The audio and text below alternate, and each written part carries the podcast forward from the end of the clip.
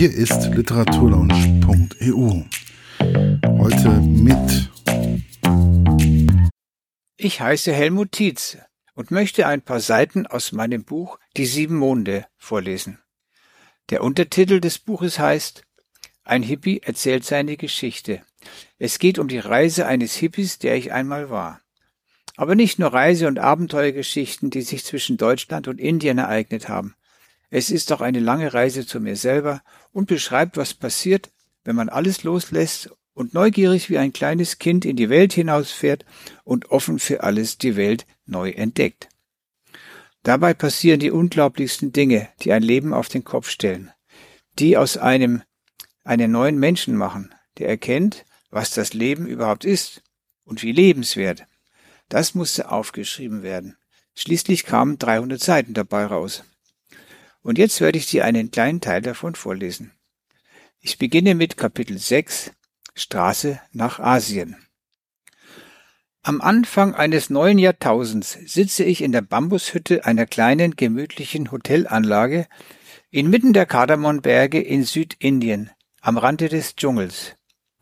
Hier gibt es wilde Elefanten und Tiger, Hornbills und Eisvögel, Zimtbäume, Vanille und riesige Bambuspflanzen. Hier ist das Land, wo der Pfeffer wächst. Die Hotelzimmer sind kleine Holzhütten auf Stelzen, es gibt einen winzigen Raum, in den gerade ein Bett passt. Mehr braucht es da nicht. Ich bin seit Wochen in diesem wundervollen Teil Indiens unterwegs. Jeden längeren Aufenthalt nutze ich, mit diesem Schreibprojekt weiterzukommen. Zum ersten Mal auf dieser Reise benutze ich zum Schreiben Tisch und Stuhl. Welch ein Luxus. Meine Gedanken wandern aber in eine ganz andere Gegend. Nach Hause, nach Erlangen, in die Szenekneipe Pupille da wo alles anfing. Es ist der Sommer 1972. Eines Abends spielte dort ein Bekannter meiner Freundin mit seiner Gitarre sozialkritische Lieder wie Sixteen Tons and What Do You Get? Er war aus Hamburg und hieß Hufnagelreiner, weil er sein Medizinstudium mit aus Hufnägeln angefertigtem Schmuck finanzierte. Ute brachte uns zusammen, weil ich ihr zu Beginn unserer Freundschaft von meinem Wunsch erzählt hatte, weit weg zu reisen, nach Afrika oder Asien oder so, irgendwohin, weit weg. Nach so vielen Jahren Schul- und Unizeit hatte ich Sehnsucht auf die hautnahe, lebendige Geographie, die große, weite Welt. Die gab es in keinem Hörsaal. Hufnagelreiner hatte sich einen alten Ford Transit gekauft und wollte damit nach Afghanistan fahren, um einen ehemaligen afghanischen Kommilitonen in Kabul zu besuchen, der ihn eingeladen hatte. Er suchte noch Leute, die mit ihm auf die Reise gehen und die Kosten teilen wollten. Da gab es schon einen Zahnarzt mit seiner Freundin und vielleicht zwei Studenten aus Nürnberg, die interessiert waren. Die Route sollte über Jugoslawien, Bulgarien, die Türkei, Iran und durch die persische Wüste gehen, seine Schilderung machte mich ganz kirre. Das war es, was ich suchte. Die Aussicht auf diese Reise übte eine magische Kraft auf mich aus. Ich war verliebt in eine Frau, die mir seit Wochen den Himmel auf Erden schenkte. Ich konnte es selbst nicht begreifen. Aber die Sehnsucht nach der Ferne war so stark, ich konnte nicht darauf verzichten. Und danach würden wir uns natürlich wiedersehen. Ich buchte Kabul einfach, packte einen Rucksack und am 10. August gab es einen traurigen Abschied. Der alte Transit legte ab Richtung Asien. Von hier aus machen wir einen großen Sprung mitten hinein nach Asien und lassen die Kapitel der wochenlangen Fahrt über den Hippie Trail mit Begegnungen und Erlebnissen im Iran, Afghanistan, Pakistan einfach weg, obwohl es auch hier viel zu erzählen gibt. Inzwischen hatte es sich ergeben, das Reiseziel zu verlängern, und so landete ich pünktlich zum heiligen Abend im paradiesischen Goa im südlichen Indien. Freaks aus, aus England hatten empfohlen, den allerschönsten Strand, wie sie sagten, aufzusuchen. Also fuhr ich dorthin, nach Vagator. Und hier mache ich weiter. Ich wurde von zwei Palmenhütten angezogen, die nicht weit entfernt als einzige Gebäude auf dem Strand standen. Das waren die beiden Chai-Shops von der Mama und von Wishwash. Hier war das Zentrum von Vagator Beach. Wishwash war gerade 16 Jahre alt, alleine und selbstständig. Die Mama führte ihren kleinen Betrieb mit Hilfe ihrer fünf Kinder und ihrem Mann. Hier landete ich zuerst, bekam einen leckeren Tee für meine ausgetrocknete Kehle und ein Sabsi, die beliebte Vagator-Spezialität. Zwischen den sonnigen, strahlenden Gesichtern fühlte ich mich gleich sehr wohl und blieb lange sitzen. Auch einige Strandbewohner verbrachten hier den Abend. Einer klampfte gemütlich auf seiner Gitarre. Ich erfuhr, dass man sich auf den Terrassen seine eigene Hütte bauen konnte. Das Material dazu gab es im Dorf oberhalb der Klippen. Viele Hippies hatten das getan, wie es am anderen Morgen nach einer herrlichen Nacht am Strand unter leuchtenden Sternen sichtbar wurde. Bis in die höchsten Terrassen hinauf konnte ich Palmenhütten, locker verstreut unter den Kokospalmen erkennen. Ab und zu war auch ein buntes Zelt dabei, aufgehängte Wäsche, Typen, die im Schatten Gitarre spielten, meditierten, kochten, lasen, einfach so da waren. Eine bunte Mischung origineller Typen aus aller Welt war hier versammelt und genoss den schönsten Platz der Erde. Bald, bald fand ich meinen Platz. Ein Traumgrundstück, eine zimmergroße schattige Terrasse auf der ersten Etage, gleich neben einer Wasserquelle, nicht weit zum Strand. Ich besetzte ihn mit meinen Sachen, kraxelte zweimal hoch ins Dorf, besorgte Bambusstangen und geflochtene Palmblätter, verschnürte alles zu ein paar Wänden und vor Sonnenuntergang war mein erstes eigenes Haus gebaut, mit Dach und einem Fenster zum Meer. Die Einrichtung war einfach. Das Bett bestand aus einer Kokosmatte und einer leichten Baumwolldecke. Als Küche bot sich eine Ecke zwischen den Felsen an, in die eine natürlich gewachsene Feuerstelle passte, und eine große Indienkarte an der Wand mit vielen abenteuerlichen Reisezielen diente als Traumfabrik. Bald brannte das erste Feuer und verhalf mir zur ersten Tasse duftenden Tee. Ich war zu Hause angekommen. Die Bewohner von Wagator waren lauter verrückte Gestalten, Aussteiger, Hippies, wahnsinnig hübsche Mädchen, ganz normale Freaks, Weltenbummler, circa 50 an der Zahl, die die Palmenterrassen bevölkerten. Jeder auf seinem eigenen speziellen Trip, aber fast alle entspannt, relaxed, offen und interessant. Dave aus New York beugte sich immer meinen Eimer aus, wenn er duschen und seine langen Rastas waschen wollte. Auf meine Frage, ob er schon einmal hier gewesen war, zählte er an seinen Fingern auf. This year and last year and the year before and the year before and the year before. Mit einem breiten Grinsen sagte er Five times. Damit gehörte er zu den Pionieren, die diesen Platz entdeckt hatten. John war auch aus New York. Dort fuhr er Taxi. Er war mit einer ganzen Gruppe aus Amerika angereist. Sie waren zum ersten Mal hier. Nach jedem Essen saß er am Strand und schrubte Teller und Töpfe sauber. Das ist mein Job, sagte er. Die anderen kochen, ich tu lieber abspülen. Das habe ich schon immer gern gemacht. Du kannst mich sehen im Woodstock-Film, auch beim Geschirrwaschen. Philipp gehörte zu der gleichen Gruppe. Er kam aus Kalifornien. Wir fanden heraus, dass wir schon einmal das gleiche Konzert im Audimax in Erlangen besucht hatten. Dort spielten die Bluesrocker Alexis Corner und Peter Thorup. Philipp war hier bei der Army stationiert, nachdem er in Vietnam verwundet worden war. Am Strand gab es einen Felsen, unter dem sich eine Höhle befand. Dort lebte ein Norweger, den sie alle Viking, den Wikinger nannten. Er sah auch so aus. Bärenstark, rotes gegerbtes Gesicht, lange verfilzte Haare und ein roter Vollbart zierten ihn. Es fehlten nur die Hörner auf dem Kopf. Täglich rannte er am Strand auf und ab, trainierte Kondition und Schnelligkeit. Mit ein paar Felsbrocken baute er seine Muskeln auf. Er erklärte das so. Letztes Jahr habe ich meinen Spirit trainiert. Heuer bringe ich meinen Körper in Form. In der hintersten Ecke seiner Höhle zeigte er mir ein Loch im Felsen. Dort wohnte die Kobra. Ich füttere sie, manchmal sehe ich, wie sie rauskommt, um ihr Essen zu holen. Wir respektieren uns. Ich tue ihr nix, das weiß sie, und so, sie tut mir auch nix. Gleich um die Ecke war das Atelier einer australischen Künstlerin. Sie schnitzte Buddhas in Baumstümpfe und malte alles an, was ihr unter die Finger kam. Am liebsten Palmenblätterstiele. Lothar war aus Ost-Berlin. Auf der obersten Terrasse hatte er ein Palmeniglu gebaut und genoss eine super Aussicht über die ganze Plantage. Er wollte nicht darüber reden, wie er aus der DDR bisher hergekommen war. Süß waren die Mädchen. Sie kamen alleine oder mit Freundinnen, blieben ein paar Tage oder Wochen auf der Suche nach sich selbst oder nach Abenteuern. Sie kamen in den schönsten Kleidern, die aber bald fielen. Sie hatten alle möglichen Hautfarben und alle waren sie wunderschön. Sie hatten perfekte jugendliche Körper, lange im Wind wehende Haare, die bloßen Brüste waren eine Augenweide. Eines Abends sehe ich Renate aus Hamburg. Welche Freude! Wir kennen uns aus Benares. Und Ria aus Holland ist auch da. Sie dünsten gerade Kartoffeln, Kohlrabis und Tomaten. Es reicht für drei. Danach sitze ich lange bei Ria auf ihrer Terrasse, während unten eine Gruppe Franzosen groß aufkocht, mit Dal, Chapatis und allen Gewürzen. Wir haben uns noch nie gesehen, aber viel zu erzählen. Jeder von uns hat so viel erlebt.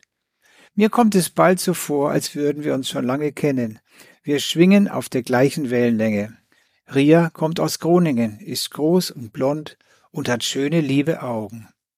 Während wir unsere Geschichten erzählen, kommen sich unsere Augen immer näher und unsere Körper auch, bis sie sich berühren und gegenseitig wärmen. Das ist ein schöner Zustand und erregt uns beide. Es ist so normal, fast von selber fangen unsere Finger zu fummeln an, die Worte werden weniger, das Erzählen wird zum Kichern, und unsere Hände streicheln seidenweiche Haut und wollen immer mehr und bekommen das auch. Nach ein paar Monaten in Goa war ich auch in anderen Teilen Indiens unterwegs. Ich erfüllte mir den Wunsch, eine Zeit lang im Dschungel zu leben verbrachte drei Vollmondnächte zu Füßen von Jog Falls, eine der höchsten Wasserfälle der Erde, wurde auf magische Art zum Guru Sai Baba nach Bangalore geführt und war eines Tages ohne Bargeld, weil keine Bank meinen 500-Dollar-Scheck einlösen wollte. Aus dieser Zeit ohne Geld lese ich hier noch ein paar Seiten vor. Inzwischen war ich drei Tage in meiner Lieblingsstadt Benares gewesen und wollte weiter in Richtung Nepal. In der Nacht vor der Abreise traf eine unerwartete Verschlimmerung ein. Ich hatte einen Verkehrsunfall. In dieser Nacht wollte ich noch einmal mein Benares erleben.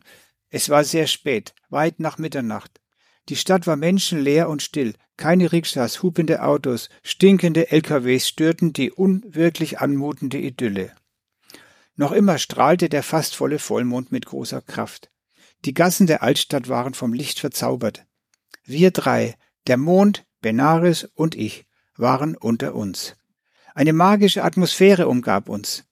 Jetzt kam auch noch eine Kuh um die Ecke, ein stattliches weißes Tier mit einem Buckel auf dem Rücken.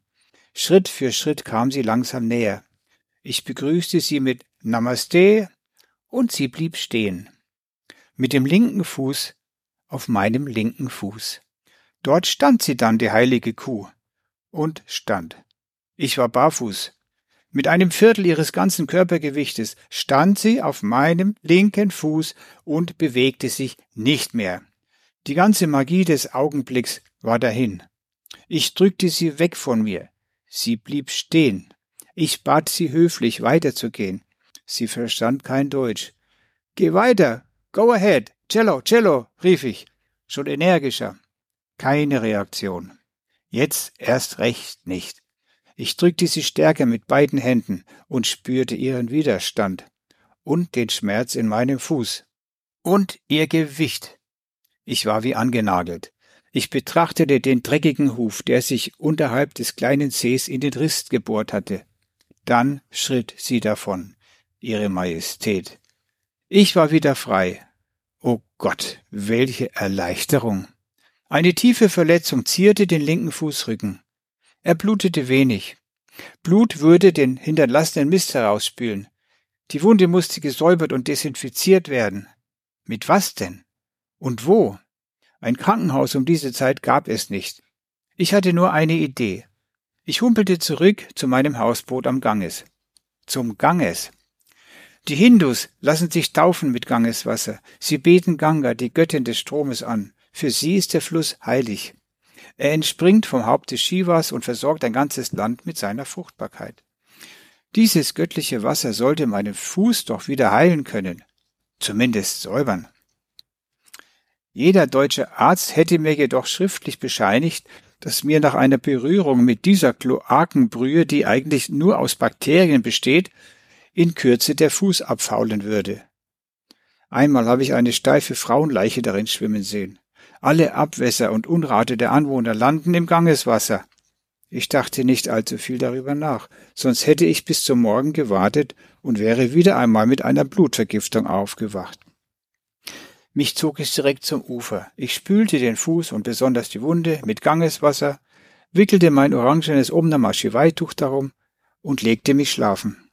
Am Morgen gab es nicht die Spur einer Rötung. Ich verband die Wunde notdürftig mit einem Pflaster des Bootsvermieters und verabschiedete mich in Richtung Nepal. Dorthin fuhren Trucks und überfüllte Züge über Mughal Sarai, Patna, Samastipur, Sogoli, Muzaffarpur, Motihari, drei endlos lange Tage, bis in Raxau schließlich der Grenzort erreicht wurde. Meine Verletzung heilte ohne Probleme. Es war ein kleines Wunder. Ich freute mich auf Nepal, dem angeblich schönsten Land der Erde. Allmählich hatte ich genug von Indien, war lange genug umhergereist. Vor allem aber hatte ich genug von diesem unglücklichen Zustand, kein Geld in der Tasche zu haben, das ging ganz schön an die Substanz. Fremde Leute sprachen mich an, dass ich schlecht aussehe, ob ich krank wäre und so. Body is the temple of God, meinte ein Familienvater im Zug, als wenn ich das nicht selber wüsste. Man soll seinen Körper pflegen und gut füttern, dann hat es auch der Gott darin, gemütlich heißt es auf Deutsch, und nur in einem gesunden Körper kann ein gesunder Geist leben. Tatsächlich hatte ich ziemlich abgenommen. Die Mahlzeiten kamen mir auch zu unregelmäßig, und waren zu knapp, dafür aber sehr bewusst und dankbar angenommen. Eine wichtige Erfahrung fürs ganze Leben. Die Inder fütterten mich durch. Hier einen Chai, dort ein Jalabi, Chapatis, Bananen, Guavas, machte aber nicht fett. Kurz, ich sehnte mich danach, diesen erbärmlichen Zustand zu beenden. Es musste wieder Geld in die Tasche. Deshalb auch dieser Trip nach Nepal. Hoffentlich stimmte die Information, dass man sich in Nepal per Moneytelex Geld aus Deutschland schicken lassen konnte, was 1973 in Indien nicht möglich war. Sonst schaute ich wirklich alt aus. Je näher die Grenze kam, umso nervöser wurde ich. Diese 30 Rupis Visagebühren waren ein Vermögen. Die Summe war mir unterwegs mehrmals bestätigt worden. Es hätten auch 300 Rupis sein können oder 300 Dollar, das machte keinen Unterschied. Woher sollte das gezaubert werden? Ich war mir aber sicher, dass sich dieses Problem lösen würde. Dazu war mein Gottvertrauen einfach zu groß. Die Sache wurde also immer spannender. Und jetzt war es soweit. Der Bummelzug lief in der Endstation Raxaul ein. Mein erster Weg ging zur Grenze. Ich grüßte freundlich Namaste und zeigte meinen Pass vor. Der Beamte gab mir einen Haufen Formulare zum Ausfüllen und verlangte 30 Rupien. Hab ich nicht, führe ich nicht, kriege ich auch nicht rein, sagte ich sinngemäß. Mein Gegenüber war sehr freundlich, verstand aber keinen Spaß. No money, no visa, konnte er mitleidig lächeln. Diskutieren half nichts. Ich musste zurück nach Indien. Dort setzte ich mich unter einen schönen Mangobaum, fand eine leckere Frucht am Boden und zog etwas frustriert erst einmal mein Tagebuch aus der Tasche, um die letzten Ereignisse aufzuschreiben. Das Thema Indien musste schon ordentlich abgeschlossen werden. Heute kam ich hier nicht heraus. Was sollte ich tun? Da saß ich also unter einem schattigen Mangobaum, lehnte mich an seinen mächtigen Stamm mit Blick nach Indien, das Buch auf dem Schoß und betrachtete die neue Situation. Ich kam nicht nach vorne, wollte auch nicht zurück, Gestern war vorbei, das Morgen unerreichbar. Also war ich im Heute, im Jetzt und hier unter dem Mangobaum mit einer Mangofrucht in der Hand. Eigentlich ein idealer Zustand. Die Mango war süß und saftig. Ich begann mich mit meiner Situation zu arrangieren. Hatte eh keine andere Wahl. Ich dachte an die letzte überschrittene Landesgrenze beim Amritsar mit Bronwyn. Vor acht Monaten waren wir in Deutschland aufgebrochen. Wie einen Film sah ich die Reise mit ihr vor mir ablaufen. Die ganze Strecke mit dem Zug bis nach Bombay. Zwei Monate in Goa am Meer. Wir hatten eine tolle Zeit zusammen. Aber auch einen Abschied. War der unvermeidlich? Das war so unglaublich lange her. Auch die anderen großen Höhepunkte. Am nächsten Morgen schlenderte ich durch Raxaul. Ein kleines, unauffälliges Städtchen, wie unzählige andere. Mit viel Lärm, engen, staubigen Gassen, vielen Kindern, die herumflitzten und Hello, Mister, one rupee, riefen, ohne jedoch die Hand aufzuhalten und weiterrannten. Eine kleine Kirche lag am Weg. Ich könnte ja mal reingehen, hatte ja Zeit, war auch schon lange in keiner gewesen. Sie war offen, kein Mensch war da. Hier war es angenehm kühl und ruhig. Wie gewohnt saß ich eine Weile im Lotus vor dem Altar und ließ, wie schon am Vortag unter dem Mangobaum, die Gedanken über die letzten acht Monate schweifen, die ich in Indien verbracht hatte. Es war eine irre Zeit gewesen, psychedelisch und mystisch, auch die Begegnungen mit Satya Sai Baba und sogar mein No-Paisa-Trip war der Hammer, mit vielen unglaublichen Erlebnissen, die mir keiner glauben würde. All das machte mich high. Ich fühlte eine tiefe Dankbarkeit, die ich zum Himmel schickte. Ich dankte für alles, fügte aber auch ein Gebet an, das die 30 Rupien für das Visum betraf, und stand auf. Eine halbe Stunde später hatte ich das Geld, kaufte mir ein Visum und marschierte hinüber nach Nepal. So, jetzt bin ich eigentlich am Ende angelangt, hätte aber am Schluss noch eine kleine Zugabe, etwas Spirituelles. Kapitel 30 Heilige Inder Zehn Jahre später fragte meine Frau, was wünschst du dir zum Geburtstag? Welch eine schwierige Frage, wenn man schon alles hat und nichts mehr braucht. Aber diesmal antwortete ich aus dem Bauch heraus, ohne nachzudenken. Hinterher wunderte ich mich darüber, denn diesen Artikel hatte ich nie bewusst haben wollen und auch darüber, dass mir Titel und Autor dieses Buches immer noch geläufig waren, denn es handelte sich um das Buch, das auf der Indienfahrt alle Hippies im Rucksack oder zumindest gelesen hatten. Alle außer mir. Also beantwortete ich spontan die Autobiografie eines Yogi von Paramahansa Yogananda. So kam ich zu diesem Buch, zusammen mit einem leckeren frischen Zwetschgenkuchen mit Schlagsahne. Paramahansa Yogananda ist im Westen einer der bekanntesten indischen Yogis des letzten Jahrhunderts. Sein wesentlicher Verdienst bestand darin, die westliche Welt neugierig zu machen auf die Schätze der seit Jahrtausenden in Indien überlieferten und praktizierten Weisheiten. Besonders dieses Buch trug entscheidend dazu bei, dass ab den 60er Jahren Ströme von Menschen, besonders aus Amerika und Europa, sich aufmachten, um in Indien Erfahrungen mit einem im Westen nicht bekannten geheimnisvollen Wissen zu erleben, vielleicht auch einen von diesen vielen Heiligen zu treffen, von denen Yogananda berichtet. Schon als Kind war er von diesen Weisheiten fasziniert und konnte nicht genug davon bekommen, Informationen über die zahlreichen Heiligen und ihren ungewöhnlichen und vielfältigen Fähigkeiten zu erhaschen. Später hat er diese dann besucht, interviewt und in seinem Buch beschrieben. Schier unglaubliche Geschichten sind dabei und natürlich weckten diese das Interesse einer ganzen Generation, die gerade im Begriff war, gegen verkrustete Herrschaftsstrukturen und Denkmodelle in Politik, Wirtschaft und Familie aufzubegehren.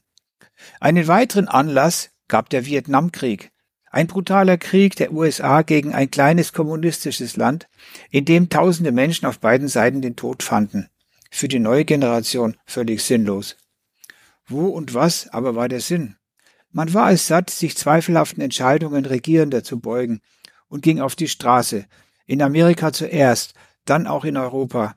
Immer mehr Jugendliche schlossen sich an, demonstrierten gegen den Krieg, gegen Atomkraft, gegen Nazis, gegen veraltete Strukturen in den Universitäten gegen Machtmissbrauch, Männerwirtschaft, Ausbeutung und Industrieabgase. Wir wollten eine bessere Welt. Die einen diskutierten mit dem Megafon und Transparenten, andere mit Gitarre und Schlagzeug, schufen unsterbliche Musik, wieder andere stiegen völlig aus und betäubten sich mit Haschisch und Heroin.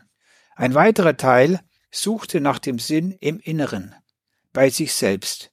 Da kam Yoganandas Buch gerade recht. Wir lasen uns die Kapitel abwechselnd vor. Heute ging es um Babaji. Babaji gilt in Indien als unsterblicher Avatar, was bedeutet, dass ein göttliches Wesen herabsteigt in einen menschlichen Körper. In diesem Zustand bringt ein Avatar der Menschheit unermesslichen Segen. Das passiert äußerst selten. Aber wenn, dann ist er nicht mehr den irdischen Gesetzen unterworfen. Auf den ersten Blick ist nichts Außergewöhnliches an ihm zu bemerken. Gelegentlich aber wirft er keinen Schatten und hinterlässt keine Fußspuren im Sand. Die Avatare des alten Indien sind Krishna, Rama, Buddha, Agastya und Patanjali. Im Westen kennen wir alle den Avatar Christus. Spannend und schier unglaublich beschreibt Yogananda Babajis Geschichte. Danach waren wir tief bewegt.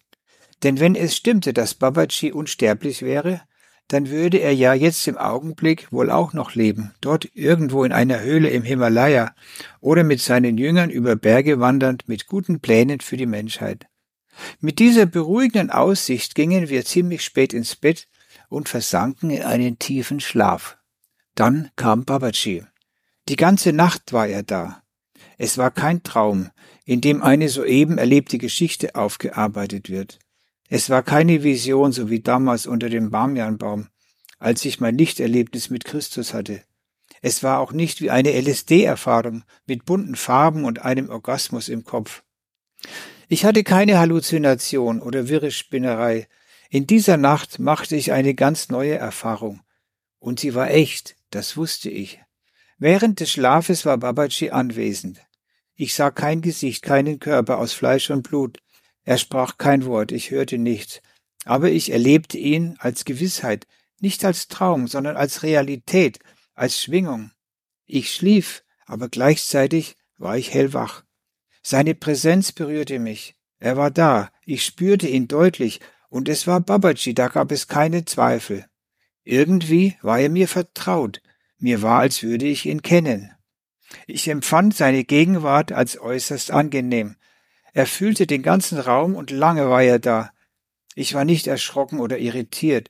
Unerklärliche Dinge waren ja nicht neu für mich. Ich konnte oder wollte nicht reagieren, irgendetwas sagen oder fragen. Ich war nur fähig, dieses Ereignis gefasst, staunend, aber auch ein bisschen dankbar anzunehmen, bis er wieder verschwunden war. Ich weckte Andrea und erzählte ihr alles. Wir waren glockenwach. Glücklicherweise hielt sie mich nicht für übergeschnappt. Hatten wir nicht gerade den Satz gelesen? Jeder, der seinen Namen ehrfürchtig ausspricht, zieht seinen Segen auf sich herab? Hatten wir nicht gerade ehrfürchtig über seine Geschichte gestaunt? Der Segen kam augenblicklich. Das war keine so dahergesagte Äußerung von Lahiri Masaya. Dann war seine nächtliche Erscheinung nur die Folge, die Antwort. Unsere Schlussfolgerung ging noch weiter. In einem anderen Satz hatten wir gelesen, er wird nur gesehen oder erkannt, wenn er es wünscht. Er hat sich zu erkennen gegeben. Was bedeutete das für uns? Ein Zeichen? Selbstverständlich. Nur ein bisschen Hallo sagen? Keineswegs. Das war mehr. Das war nichts Geringeres als eine Einladung, ihn zu suchen. Das war ein Ruf. Kommt her, ich bin da. Da waren wir sofort der gleichen Meinung und beschlossen, Babaji zu suchen. Aber wie findet man einen, der in einem Buch von 1950 in zwei Kapiteln beschrieben wird? Das war allerdings eine große Herausforderung. Das waren ein paar Eindrücke aus dem Buch Die sieben Monde, erschienen im Medu Verlag. Ich danke fürs Zuhören. Tschüss. Das war's für heute. Bis bald bei der Literaturlunch.eu. Euer Markus.